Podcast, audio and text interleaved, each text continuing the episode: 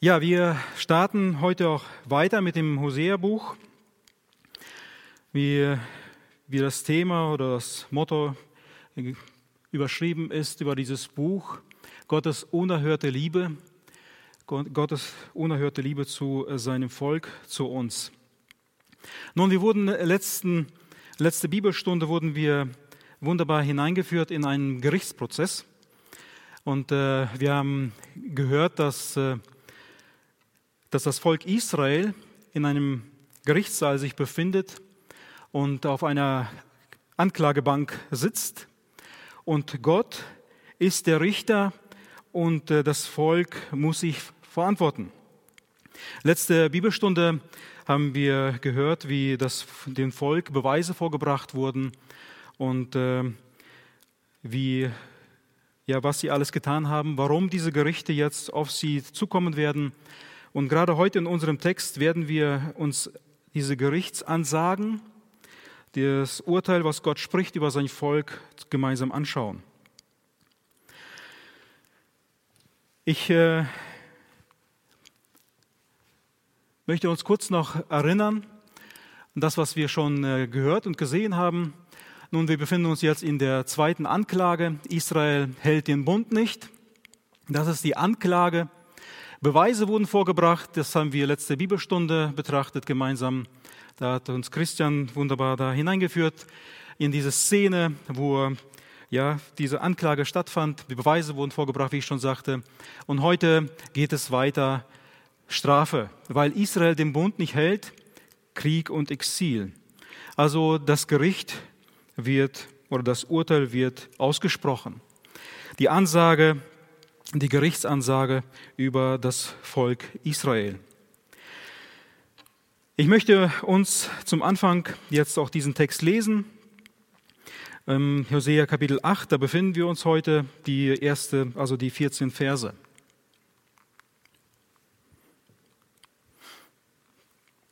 Krieg und Zerstörung, so habe ich das überschrieben. Und das ist unser Text. Ich hoffe, es ist zu lesen. Ja, Hosea Kapitel 8 von 1 bis 14. Lass uns den mal einmal aufmerksam zusammen lesen. Setze das Schopper, Schofferhorn an deinen Mund, wie ein Adler kommt es über das Haus des Herrn, weil sie meinen Bund übertreten und sich gegen mein Gesetz vergangen haben. Zu mir werden sie schreien, du bist mein Gott. Wir Israeliten kennen dich. Israel hat das Gute verworfen Jetzt soll es der Feind verfolgen. Sie haben Könige eingesetzt ohne meinen Willen, Fürsten ohne dass ich es billigte. Aus ihrem Silber und Gold haben sie sich Götzen gemacht, damit sie sich selbst zugrunde richteten. Dein Kalb hat er verworfen, Samaria. Mein Zorn ist entbrannt über sie. Wie lange noch sind sie unfähig zur Reinheit? Denn aus Israel stammt es, und ein Künstler hat es gemacht. Es ist kein Gott, sondern zu Splittern soll es zerschlagen werden, das Kalb von Samaria. Den Wind, den Wind haben sie gesät, den Sturm werden sie ernten. Da wächst kein Halm, das Gewächs ergibt kein Mehl. Und so sollte es etwas geben, so würde der Feind es verschlingen. Verschlungen wird Israel, schon sind sie unter den Heiden geworden wie ein Gefäß, an dem man kein Wohlgefallen hat denn sie sind nach Assyrien hinaufgezogen, wie ein Wildesel leben sie, lebt für sich, Ephraim aber hat sich um Geschenke Liebhaber angeworben. Weil sie sich den Liebhabern unter den Heidenvölkern anwerben, so wird so will ich diese jetzt auch haufenweise herbeibringen. Und bald werden sie zu leiden haben unter der Last des Königs der Fürsten. Weil Ephraim viele Altäre baute, um zu sündigen, so sind ihm die Altäre auch zur Sünde geworden. Wenn ich ihm mein Gesetz auch noch so oft vorschreiben würde, so halten sie es doch für etwas Fremdes. Die Schlachtopfer, die sie mir schenken, bringen sie da wie gewöhnliches Fleisch und, ess und essen es. Der Herr hat kein Wohlgefallen an ihnen. Jetzt wird er an ihre Schuld gedenken und ihre Sünden strafen sie sollen nach Ägypten zurückkehren, weil Israel seinen Schöpfer vergaß und sich Paläste erbaute und weil Juda viele Städte befestigte, so will ich Feuer in seine Städte senden, dass sie, dass seine Prachtbauten verzehren soll.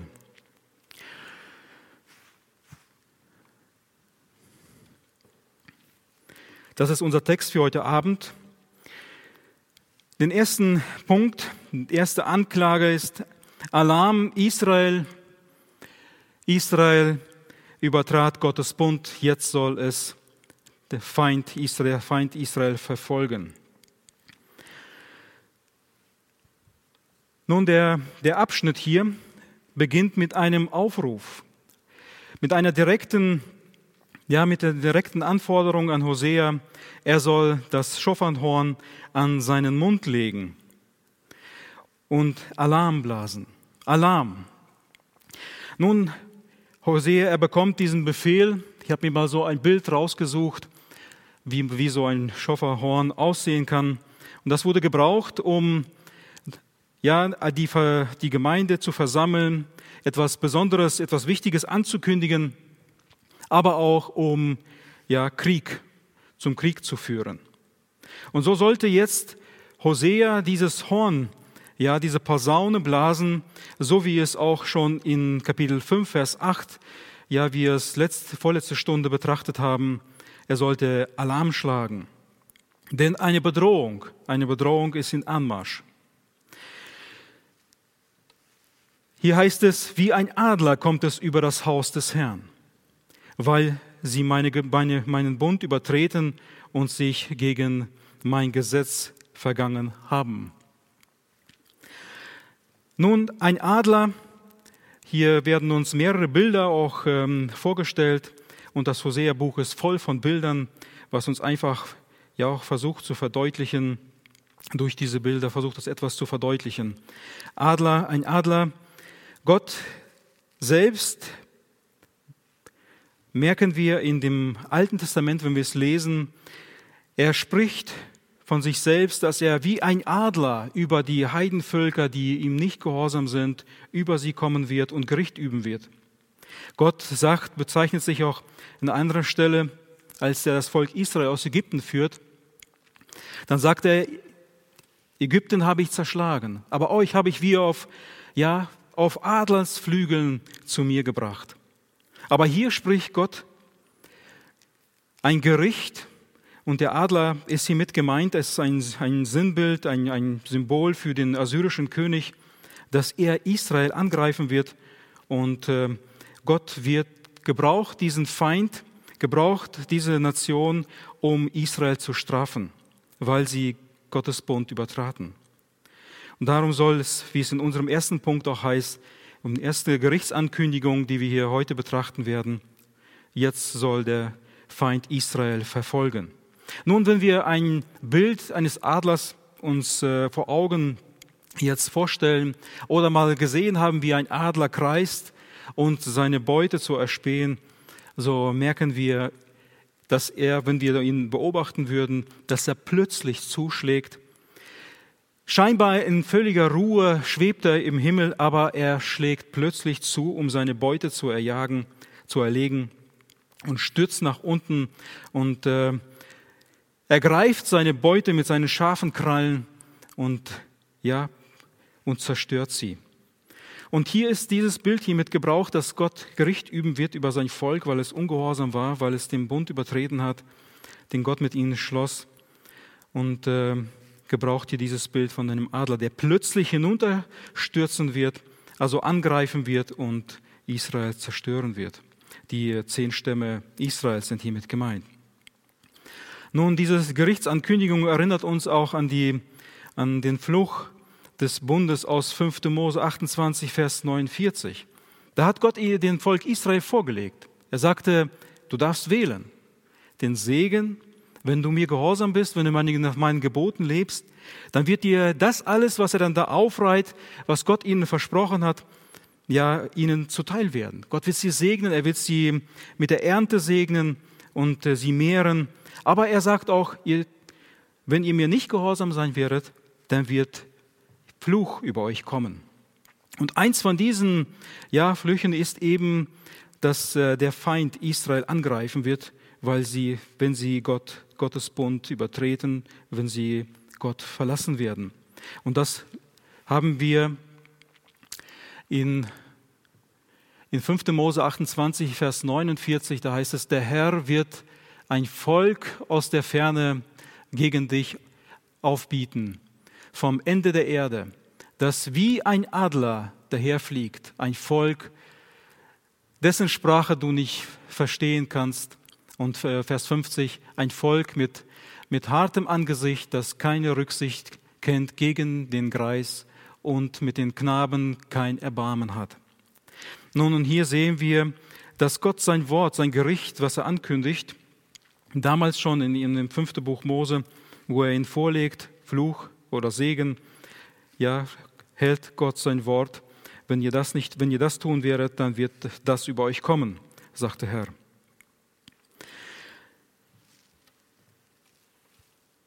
Und mit diesem Adlerbild macht Hosea seinem Volk klar, dass sich die, also diese Fluchtdrohung erfüllen werde. Und zwar bald, plötzlich. Wie so ein Adler, der angreift von oben. Und darum sollte Hosea Alarm ankündigen. Das Volk zu Umkehr für, ähm, rufen und das Volk ja zu Buße, zu Reue äh, an, anstimmen. Hier heißt es, das Haus des Herrn. Es wird kommen über das Haus des Herrn. Hier ist nicht der Tempel in Jerusalem mit gemeint, sondern das Land Israel. Das ist das Land der, ja, das Volk Israel selbst wird durch die, diese erwähnte Fluch, Fluchdrohung ja, gestützt in 5. Mose, wie wir schon gelesen haben. Und Hosea kündigt jedenfalls mit diesen Worten wieder, wieder an, dass eben Unheil auf, über sie kommen wird. Er gebraucht hier das Schofernhorn, was Gott ihm hier anbefehlt. Warum? Weil, warum wird, das, warum wird das Gericht über Israel kommen? Weil sie den Bund und das Gesetz, den Bund übertreten und sich gegen mein Gesetz vergangen haben. Ja, das Gesetz der Tora meint nicht hier die, meint nicht nur einzelne Weisungen, sondern die Gesamtheit, ja, des Willen Gottes in der Heiligen Schrift. Ja, wer Gottes Wer Gottes Gebote ablehnt, er lehnt ihn ab, könnte man kurz sagen. Wer sein Wort nicht hält, wer das Wort ablehnt, er lehnt Gott ab. Und darum ist es so wichtig, dass wir das Wort Gottes ernst nehmen, dass wir das, was da drin geschrieben steht, dass wir es beherzigen, auch danach leben, danach trachten, zu leben, Gott zu gefallen, ja, sein Wort auch zu studieren und es in unserem Leben dann auch mit Gottes Hilfe anzuwenden. Hier heißt es, und sie werden schreien. Und zu mir werden sie schreien, du bist mein Gott, wir Israeliten kennen dich. Nun, Israel behauptet, Gott zu kennen, aber ihre Taten, sie zeigen etwas ganz, ganz anderes. Es war nur so eine Art Lippenbekenntnis, wo sie diese Bedrohung jetzt auf sich zukommen sehen oder diese Bedrohung angekündigt wurde und dann Israel ausspricht, du bist doch unser Gott, wir Israel kennen dich doch. Aber die sündigen Taten, die sprechen mehr als, als die Worte. Und das ist auch in unserem Leben so. Wir können vieles sagen, wir können vieles erzählen, aber unsere Taten, wenn die nicht mit unseren Worten übereinstimmen, so sind das nur leerer Schal. Ein, ein Lippenbekenntnis. Und ich hoffe, dass es nicht, äh, ja, dass es nicht in unserem Leben der Fall ist, wenn, dass wir unserem Glauben, dass unser Glauben nur so ein Lippenbekenntnis ist, wie auch hier wenn wir sehen im Volk Israel, sie sehen die Bedrohung, sie sehen, es kommt Gefahr und dann auf einmal wird Gott ihnen wieder wichtig. Sie sprechen ihn an. Du bist doch unser Gott. Wir Israel kennen dich. In Matthäus 7, Vers 21, da sagt der Herr Jesus auch, über die falschen Lehrer geht es da im Kontext, aber er spricht hier Worte aus, die ja sehr wichtig für uns sind zu verstehen. Er spricht zu ihnen, nicht alle, die zu mir Herr, Herr sagen werden, ja, wird das Reich der Himmel, wird in das Reich der Himmel eingehen, sondern wer den Willen meines Vaters im Himmel tut. Und so weiter. Nun wichtig, wir verstehen hier, Gott will, dass wir nicht nur ja, mit den Lippen bekennen, sondern ein Lippenbekenntnis leben, sondern dass, das auch mit unseren, dass wir es mit unseren Taten bekräftigen. Und an einer anderen Stelle sagt der Herr Jesus in Johannes 14, Vers 21, da heißt es, wer meine Gebote hält und sie befolgt, der ist es, der mich liebt. Der ist es, der mich liebt, wer meine Gebote festhält und sie befolgt.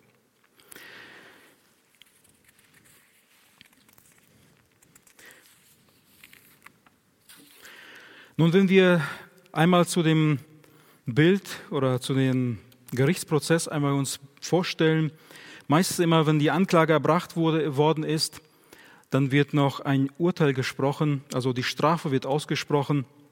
Meistens fragt man den Angeklagten, ob der sich für schuldig bekennt.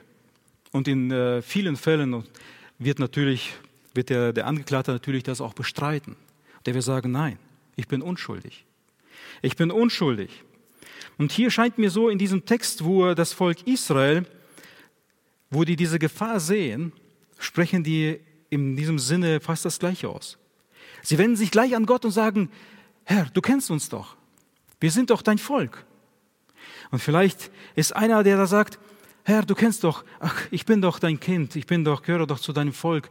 Ja, mein, mein Jezorn, der mit mir ein bisschen durchgeht. Aber du kennst mich doch, wie ich bin. Oder ja, da habe ich zu viel getrunken, mal, da habe ich wieder mal zu viel zu, zu mir genommen. Aber du bist ja, du weißt ja, wie ich bin. Aber du bist ja mein Gott. Du kennst mich doch. Oder vieles andere. Und so scheint mir hier, dass das Volk Israel so eine Art, ja, versucht sich zu entschuldigen und zu sagen, Herr, du bist ja mein Gott. Du kennst mich doch. Und dann wird hier die Beschuldigung erbracht, eine Anklage, Israel hat das Gute verworfen. Gott sagt, du hast mich verworfen. Den Guten, den Gott selbst verworfen. Und jetzt soll es der Feind verfolgen. Jetzt soll dich der Feind verfolgen. Ja, der Gute, das ist Gott mit selbst gemeint. Wir lesen das auch oft in den Psalmen, dass Gott sich als der Gute und der Gerechte, ja, dass Gott als der Gute und der Gerechte beschrieben wird. Und hier sagt Gott, du hast den, das Gute. Den Guten hast du verworfen und hast dir Könige, hast Könige eingesetzt ohne meinen Willen, Fürsten, ohne dass ich es billigte. Nun, hier heißt es, der Feind wird Israel verfolgen. Nun, Verfolgung, ich habe darüber nachgedacht und äh, mir war gleich so ein Bild in Erinnerung, wo es um am Ende des Zweiten Weltkrieges, als die Rote Armee ja wieder im Vormarsch war, die deutschen Truppen zurück, zurückschlug, da mussten viele Deutschen aus Ostpreußen, aus Schlesien, wie sie es damals nannte, mussten sie fliehen. Und die waren auf der Flucht.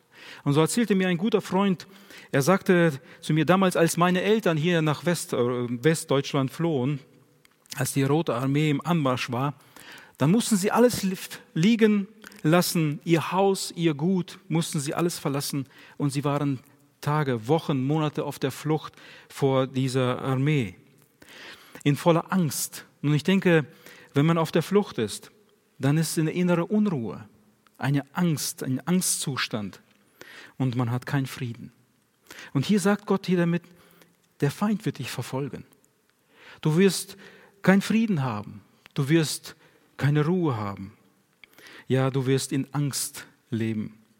Ich äh, musste so sofort denken an, das, an die Begebenheit in 1. Mose, wo kein Abel erschlug und dann sagt Gott zu ihm, du wirst ruhelos sein und flüchtig. Das ist so, die Sünde macht, macht uns unruhig. Die Sünde macht uns flüchtig. Und das ist so, wenn wir in unserem Leben Sünde dulden, wenn wir in unserem Leben äh, Sünde haben, so haben wir keine Ruhe. Wir haben keine innere Ruhe in uns, wir haben keinen Frieden, weil wir keinen Frieden mit Gott haben.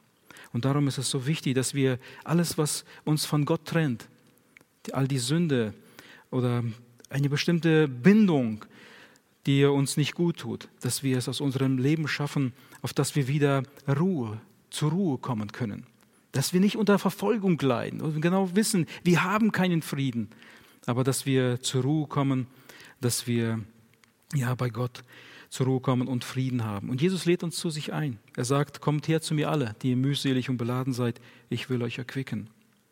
Nun, die zweite Anklage, die Israel, die Israel auch ähm, jetzt erhält, ist, das lesen wir im Vers 4, von Vers 4 bis 8. Da heißt es, Israel macht sich ein Kalb und wird darum von den Völkern verschlungen. Nun, im Vers 4 heißt es, sie machten sich Könige. Sie haben Könige eingesetzt, sie haben Fürsten eingesetzt und das alles ohne Gottes Willen, ohne Gottes Zustimmung. Und da erinnern wir uns auch gleich an die Begebenheit in 1 Samuel, wo es heißt, wo das Volk auftrat vor Samuel und sagte, wir wollen einen König haben, so wie die Heidenvölker es haben. Und Gott sagt zu ihm, Samuel war aufgebracht. Er sagte, wie könnt ihr sowas machen? Ihr schiebt Gott zur Seite. Ihr schiebt Gott zur Seite und wollt einen König, einen irdischen, einen vergänglichen, einen fehlerhaften König über euch herrschen lassen. Und Gott sagt zu Samuel, gib ihm diesen König. Die haben nicht dich verworfen, sondern sie haben mich verworfen. Sie haben mich verworfen. Und das ist hier genau der Fall. Sie machen sich Könige, sie setzen Könige ein ohne Gottes Willen. Sie machen sich Fürsten und äh, verwerfen damit Gott. Sie verwerfen damit Gott und lassen sich von Menschen regieren und legen ihr Vertrauen oder setzen ihr Vertrauen auf, ja, auf Fleisch und Blut. Hier heißt es auch weiter, dass, dass sie sich ähm, aus Silber und Gold Götzen gemacht haben. Also verschiedene andere, nicht nur die Kälber, die in Dan und in Bethel standen, sondern auch verschiedene andere Götzen haben sie sich gemacht und äh, auf die sie sich jetzt vertrauten, auf die sie jetzt, denen sie jetzt Opfer brachten. Und hier heißt es, damit sie sich selbst zugrunde richteten. Nun, das ist so. Wenn wir Gott den Rücken kehren, so wie das Volk Israel hier, wenn wir unser Vertrauen auf etwas anderes setzen, wenn wir, ja, wenn wir wie das Volk Israel hier auf irgendwelche Dinge, auf irgendwelche Dinge vertrauen, oder in, in Sünde, sogar in Sünde leben, dann richten wir uns selbst zugrunde. Wir bringen Gericht über uns selbst, Verderben, wie es hier auch weiter heißt, die, damit sie sich selbst zugrunde richten, damit sie sich selbst verderben, sagt Gott. Dienen dazu diese ganzen Könige und diese Fürsten und diese Götzen, die sie sich gemacht haben. Und Königmacherei ist Abfall von Gott.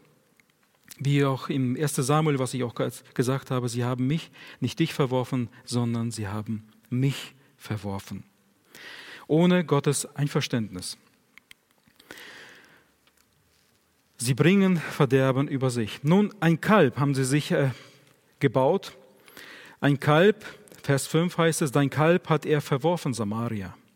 Hier wird Samaria angesprochen, nicht als, äh, nicht, nicht als Provinz, sondern als Stadt, denn erst nach der Eroberung durch die Syrer wurde dann dieses Gebiet zu Samaria erklärt. Aber hier wird direkt impliziert äh, Samaria angesprochen. Dein Kalb hat er verworfen.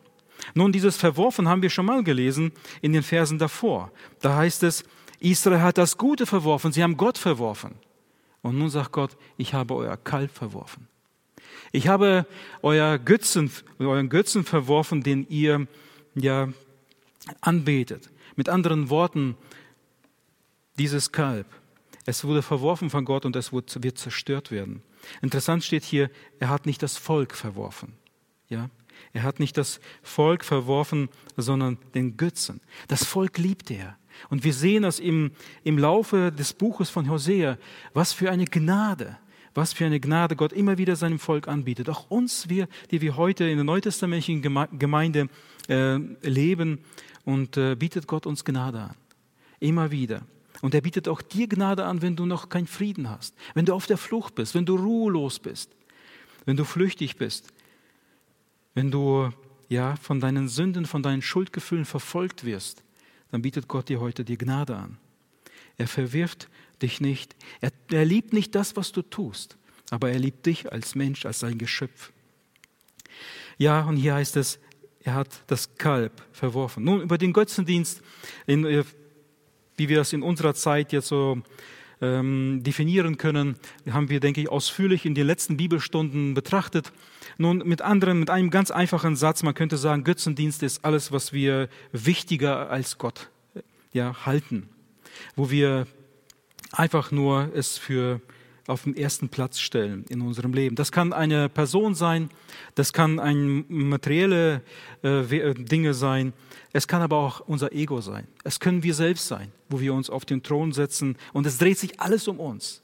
Und das hat das Volk hier gemacht. Sie haben Gott zur Seite gesetzt, zur Seite gestellt und haben jetzt auf diesem Platz dieses Kalb, diesen Götzen, diesen Baalgötzen, Baalgötzen hingestellt und was, worauf sie ihr Vertrauen jetzt setzten, wo sie, wie wir auch die Kapitel davor gelesen haben, sie haben ihnen geopfert und sie haben den Dank ausgesprochen, obwohl Gott dann auch sagt, dieses Gold und dieses Silber, das habe ich euch doch gegeben. Die Ernte, die ihr diesen Götzen bringt, die kommt doch alles von mir. Und das Volk hat das nicht erkannt. Sie waren so weit, so weit entfernt, die haben sich so weit entfernt von, von Gott. Nun, dieses Kalb von Samaria hier in Vers 6 wird besonders hier herausgegriffen, weil es auch diesen götzendienerische Natur Israels versinnbildlicht. Nun, da wir keinen Bericht über die Errichtung dieses Kalbes haben, ja, solches Götzenbildes in Samaria finden, kann es sein, dass ähm, auch die Stadt Samaria hier auch stellvertretend für das gesamte Nordreich, für die zehn Stämme hier steht. Und Gott sagt, mein Zorn ist in Brand über sie. Mein Zorn ist in Brand über sie, über das Volk, das dieses, diesen Götzendienst betreibt. Wie lange, diese Frage, wie lange wollt ihr oder wie lange noch sind sie unfähig zur Reinheit? Nur mit anderen Worten, man könnte auch sagen, wann wollt ihr endlich eure Lektion oder wann lernt ihr endlich eure Lektion? Und äh, damit will Gott sagen, ich habe euch so oft schon gestraft. So oft habt ihr, seid ihr zurückgekehrt zu mir. Ich habe euch Gnade erwiesen. Und dann seid ihr wieder in, in den Götzendienst ähm, gefallen, indem ihr mich verworfen habt. Wie lange seid ihr noch unfähig zur Reinheit? Wie lange wollt ihr so weitermachen? Das Volk Israel, es war ein heiliges Volk, weil Gott heilig war. Aber hier sehen wir, sie kehren immer wieder in die gleiche Sünde hinein. Sie setzen ihr Vertrauen auf andere Dinge, auf Götzen. Und Gott sagt, wie, wie lange soll ich euch noch strafen, mit anderen Worten? Wann wollt ihr endlich diese Lektion lernen, dass ich euch segnen will? Und wenn ihr bei mir bleiben werdet, wenn ihr meine Gebote halten werdet, wenn ihr auf mich hören werdet, dann werde ich euch segnen.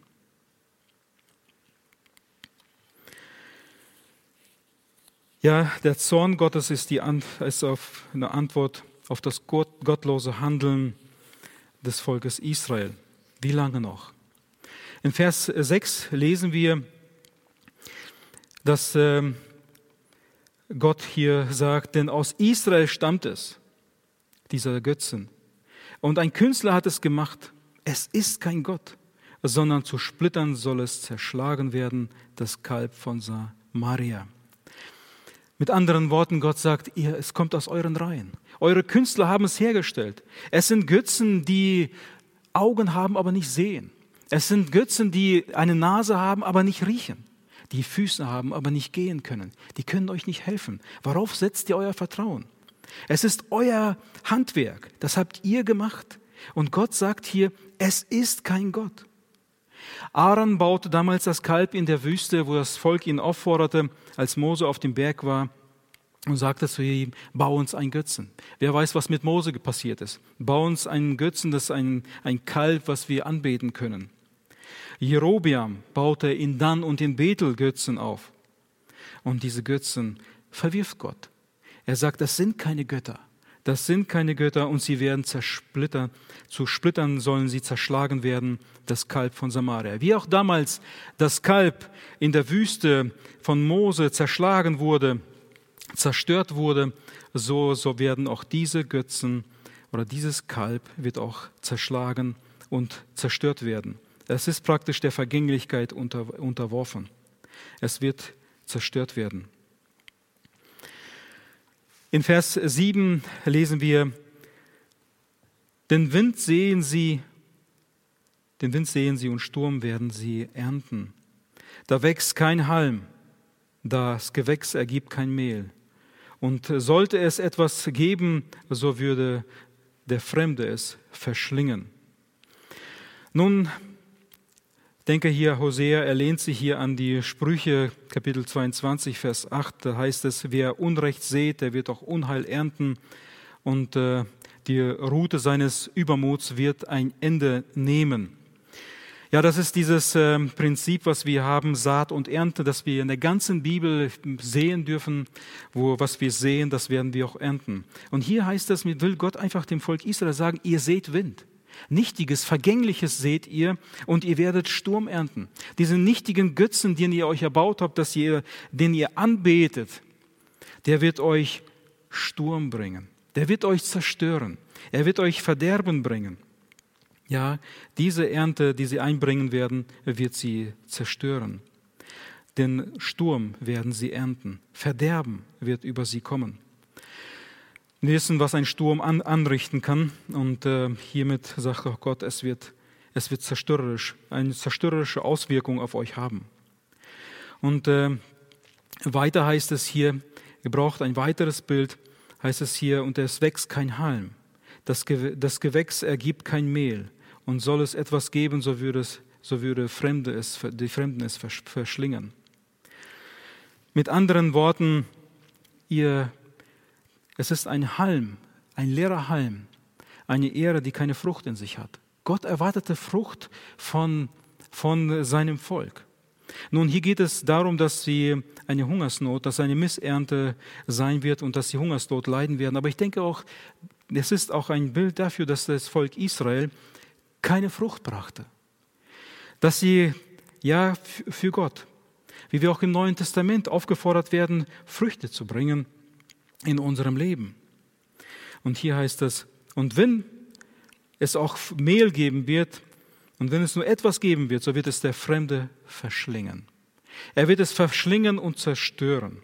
Nun auch da will ich ein, ein Beispiel gebrauchen aus dem, ja, aus den zerstörerische Zeit des Zweiten Weltkrieges. Ich denke, wir haben alle diese Bilder vor Augen, als die Alliierten und äh, die russischen Truppen die, das ganze, die ganzen Bomben auf Dresden und auf Berlin warfen und äh, wo wir diese Bilder jetzt vor Augen haben, es war alles unter in Schutt und Asche gelegt worden. Und hier muss ich an dieses, wenn ich an dieses Wort denke, vom Fremden verschlingen, verschlungen. Im Vers 8 heißt es ja auch, verschlungen wird Israel. Also es wird zerstört werden. Es wird dem Erdboden gleichgemacht werden. Verschlungen wird Israel, schon sind sie unter den, schon sind sie unter den Heiden geworden wie ein Gefäß, an dem man kein Wohlgefallen hat. Ja, Gott hat es verworfen. Gott hat das Volk, will er jetzt hier strafen, aber er sagt auch, die Heidenvölker, die Nationen, die haben auch kein Wohlgefallen an euch. Ihr seid wie ein Gefäß zu nichts Nutze, was man nicht gebrauchen kann. Ja, unrein. Das Gefäß haben sie auch verworfen. Und Vers 9 lesen wir,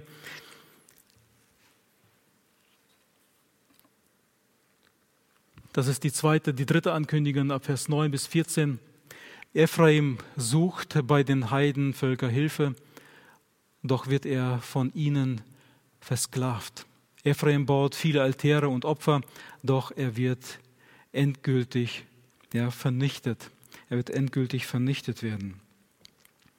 Nun in Vers 9 lesen wir, dass sie sich nach Assyrien gewandt haben und äh, um Hilfe zu holen, um auf, mit ihnen einen Bund zu schließen aber auch mit anderen Heidenvölkern, wie es hier geschrieben steht.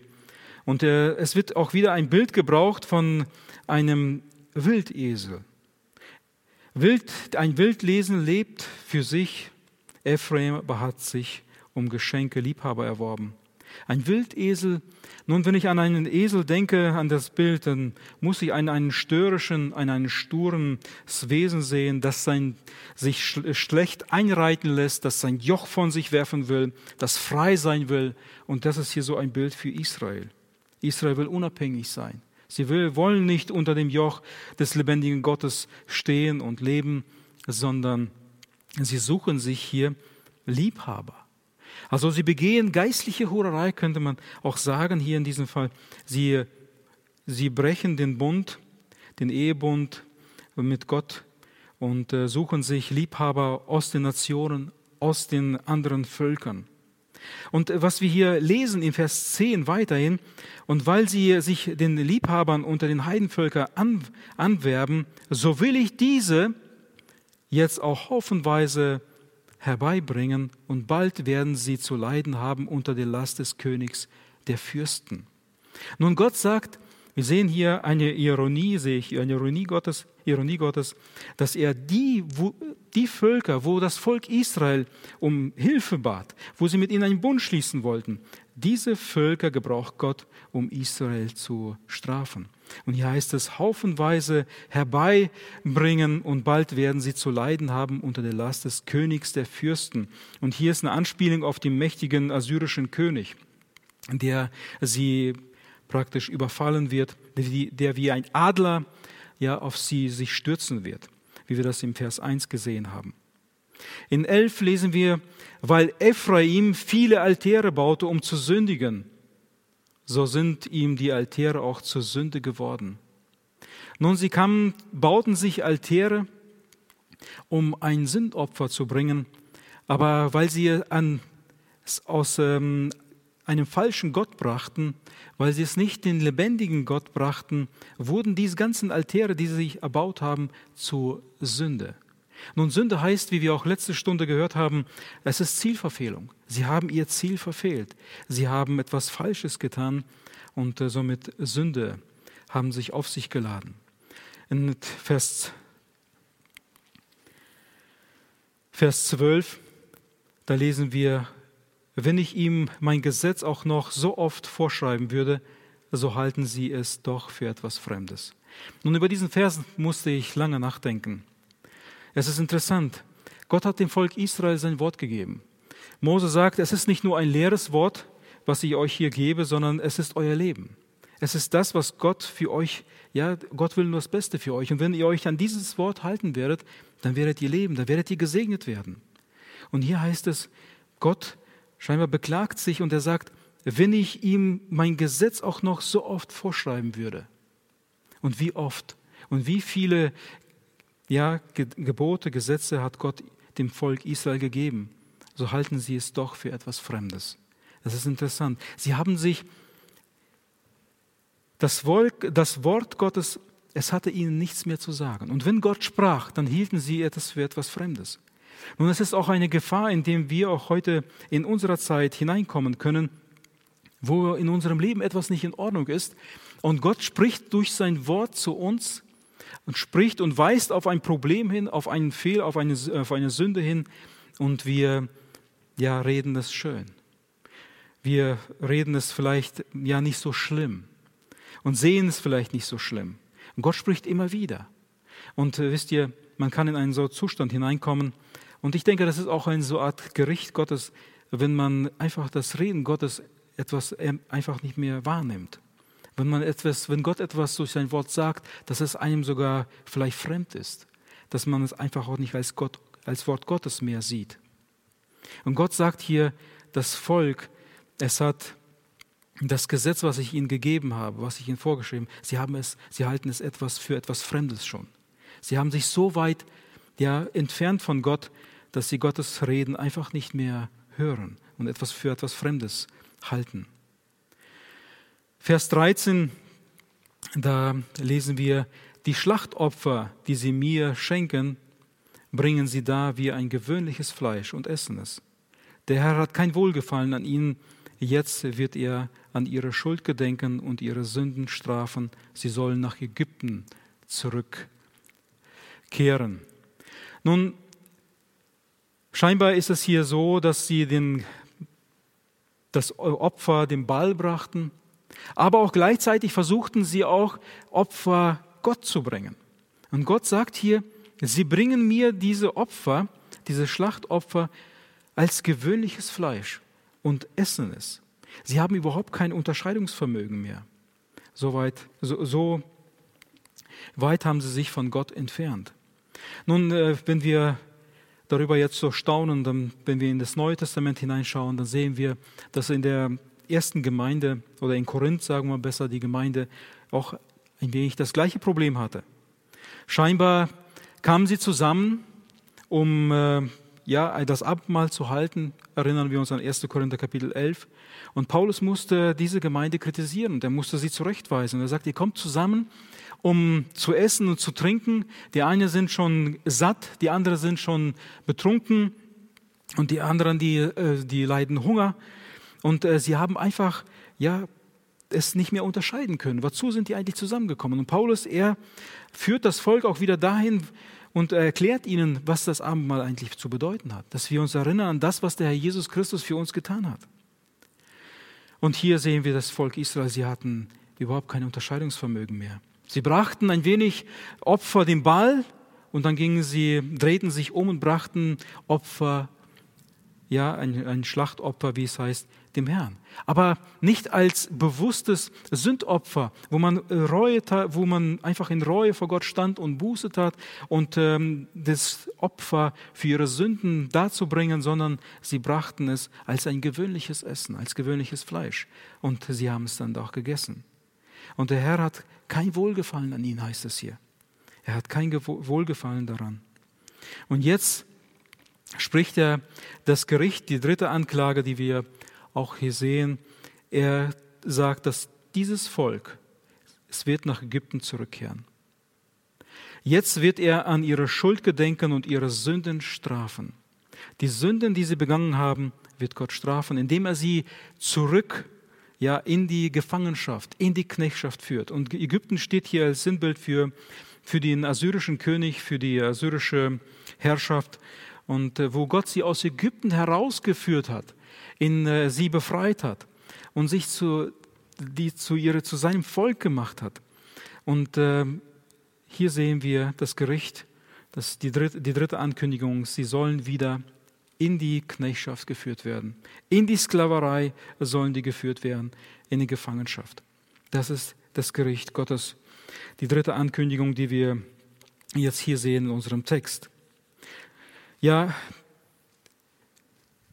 und der letzte Vers, den wir hier betrachten wollen, wie es heißt, weil Israel seinen Schöpfer vergaß und sich Paläste erbaute. Nun, Israel stützte sich auf das Geschaffene, das sie mit ihren eigenen Händen erbaut haben, was sie errichtet haben und vergaßen den Schöpfer. Ihren Erhalter, ihren Versorger, ihren Schöpfer haben sie vergessen und haben sich auf ihre eigene Machtwerke, auf ihre Bauwerke konzentriert und sich auch verlassen. Juda wird hiermit auch mit hineingenommen. Juda hatte viele Städte befestigt, heißt es hier in diesem Text, und äh, haben sich auf ihre Mauern vielleicht verlassen, die sie schützen von den Feinden, statt auf Gott ihr Vertrauen zu setzen. Und Gott sagt, das alles, was ihr hier erbaut habt, das wird dem Erdboden gleichgemacht werden. So will ich Feuer ja in diese Städte schicken und es wird eine zerstörerische Auswirkung haben. Es wird alles vernichtet werden. Nun ein Gericht Gottes über das Volk Israel. Und das hat sich auch ähm, erfüllt. Das, was Gott angekündigt hat, das hat er auch durchgeführt. Das lesen wir auch in den Zweiten Königen, sehen wir, wie die, der Sancherib dann auch das, später dann das Volk überfällt, das Land überfällt, einnimmt, in Gefangenschaft führt. Und äh, auch außerbiblischen Quellen haben wir, dass die uns berichten, dass das stattgefunden hat. Und das sagt uns immer wieder, das, was Gott verheißen hat, das hält er gewiss. Das, was er ankündigt, das vollzieht er auch. Und das sehen wir hier an dem Beispiel vom Volk Israel. Und in unserem Leben, denke ich, wenn wir unser Leben betrachten, dann sehen wir auch so oft, Gott korrigiert. Gott gibt Gnade zur Umkehr. Gott gibt uns äh, immer wieder eine neue Chance. Und ich sage immer wieder, Gott ist einer, der uns immer wieder eine neue Chance gibt. Wenn wir irgendwo uns verstrickt haben in Sünden, wo wir unser Vertrauen vielleicht nicht auf den lebendigen Gott setzen, sondern vielleicht auch uns weit auch entfernt haben von dem lebendigen Gott, so wie auch das Volk Israel, wo wir auch das Wort Gottes uns vielleicht, vielleicht fremd schon erscheint, wenn Gott zu uns redet, so will ich dich ermutigen, Gott hat Gnade auch für dich. Ja, er ist ein, gnade, ein gnädiger Gott. Nun scheinbar viele Ermahnungen auch an, an uns an, gerichtet, von denen wir auch viel lernen können. Und ähm, ich denke, wenn wir uns den, das Wort hier genau nochmal durchlesen und darüber nachdenken, so können wir selbst uns auch prüfen anhand des Wortes Gottes, wie sieht unser Leben aus? Haben wir vielleicht irgendwelche Götzen, auf denen wir in unserer Zeit, auf die wir unser Vertrauen setzen, wo wir einfach diese irgendwelche materiellen Dinge oder etwas vor Gott geschoben haben, das uns vielleicht wichtiger jetzt geworden ist als, äh, das uns wichtiger jetzt ist als Gott, der lebendige Gott? Und scheinbar, ja, viele Ermahnungen in diesem Text. Aber es gibt auch Ermutigung für uns, die wir, ja, die wir uns bekehrt haben, die wir wiedergeboren sind. Hier heißt es in Vers 5, mein Zorn ist in Brand über sie. Und wenn wir das Neue Testament äh, uns anschauen, so lesen wir, dass der Zorn Gottes über die Menschen stand. Und als der Herr Jesus Christus kam, dann hat er diesen Zorn Gottes getragen am Kreuz auf Golgatha. Er hat alle unsere Sünden auf sich genommen. Er hat dieses Zorngericht ertragen, das über uns kommen sollte. Und ich denke, es ist ermutigend auch für uns, wenn wir wissen, wo der Herr Jesus selber sagt, wahrlich, wahrlich, ich sage euch, Johannes 5, Vers 24, wenn ihr meine Worte hört und dem glaubt, der mich gesandt hat, so habt ihr ewiges Leben. Und dann heißt es weiter, denn und ihr seid vom Leben, also vom, vom Tode zum Leben hindurchgedrungen. Ich, lese, ich versuche das nochmal zu lesen. Ich lese uns das nochmal, Vers 5, Vers 4, äh, 24. Da heißt es, der hat ewiges Leben und kommt nicht ins Gericht, sondern er ist vom Tode zum Leben hindurchgedrungen. Ja, wer meine Worte hört und dem glaubt, der mich gesandt hat, der hat ewiges Leben und kommt nicht ins Gericht, sondern er ist vom Tode zum Leben hindurchgedrungen. Und dann haben wir auch noch einen Vers in Johannes 3, Vers 36, da heißt es, wer an den Sohn Gottes glaubt, also wer ihm vertraut, der hat ewiges Leben. Wer aber den, dem Sohn Gottes nicht glaubt, der wird das Leben nicht sehen, sondern der Zorn Gottes bleibt auf ihn. Und da dürfen wir uns freuen. Da dürfen wir Gott danken und ihn loben und preisen dafür, dass wir nicht mehr unter dem Zorn Gottes stehen. Hier sagt er zum Volk Israel, mein Zorn, ja, mein Zorn ist in Brand über sie, weil sie solche bösen Taten getan haben, weil sie Gott den Rücken gekehrt haben, weil sie so viel ja, ja, gesündigt hatten und ihr Vertrauen auf die Götzen setzten. Aber der Zorn Gottes, der über uns war, der hat, den hat Jesus getragen. Und jetzt steht über uns, wo früher der Zorn Gottes stand, steht jetzt Gnade. Aus Gnaden gerettet durch den Glauben. Durch den Glauben an Jesus Christus steht über uns jetzt Gnade. Und dafür dürfen wir danken. Dafür dürfen wir unserem Herrn erheben und ihn loben und preisen. Aber vielleicht ist jemand unter uns, der ja jetzt auch zuschaut und sagt, dieses, mein Leben steht noch unter diesem Zorngericht Gottes. Weil ich vielleicht keinen Frieden habe, weil du keinen Frieden hast, weil du dich noch nie vielleicht bekehrt hast, stehst du unter diesem Zorngericht Gottes. Aber ich will dich ermutigen, Gott hat auch für dich Gnade. Gott will auch dich retten, Gott will auch dich befreien aus dieser Sklaverei der Sünde.